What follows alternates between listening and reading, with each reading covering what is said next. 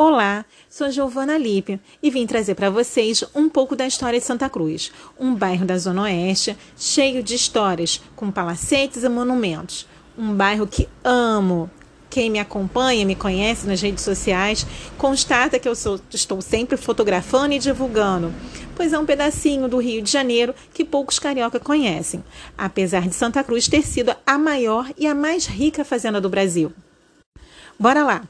Em meados do século XVIII, as terras foram doadas para a Companhia dos Jesuítas e eles começaram grandes construções, como o convento e a ponte dos Jesuítas. Em 1808, com a chegada da corte no Brasil, fugindo da perseguição das tropas de Napoleão Bonaparte, Dom João VI escolhe Santa Cruz, o seu local de descanso. Anos depois, ele retorna a Portugal, mas deixa Dom Pedro I. Engraçado que o título do bairro imperial é de São Cristóvão, mas podemos dizer que o coração da realeza ficava em Santa Cruz, pois passavam a maior parte do verão. Passeando pelo bairro, encontramos a Ponte dos Jesuítas, a qual já mencionei, construída em 1752 com a finalidade de regular o volume das águas para as plantações de arroz. Também temos a escola mista, inaugurada em 1885 pelo imperador Pedro II, que hoje funciona o fórum.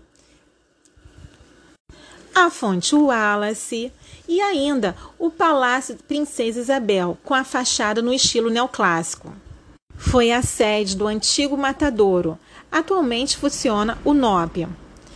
O primeiro matadouro da cidade foi na extinta Praia Santa Luzia, depois transferida para a Praça da Bandeira e, com o desenvolvimento daquela região, transferido novamente para um lugar tão, tão distante. E aí foi escolhido Santa Cruz, por possuir um amplo campo e bastante recursos hídricos.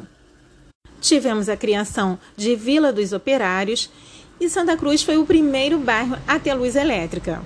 Infelizmente, o declínio do bairro veio na República com o descaso dos governantes, mas existem diversos grupos como Revelando Brasil, NOP, Ser Cidadão, que lutam para a história não ser perdida. Vou ficar por aqui e até a próxima.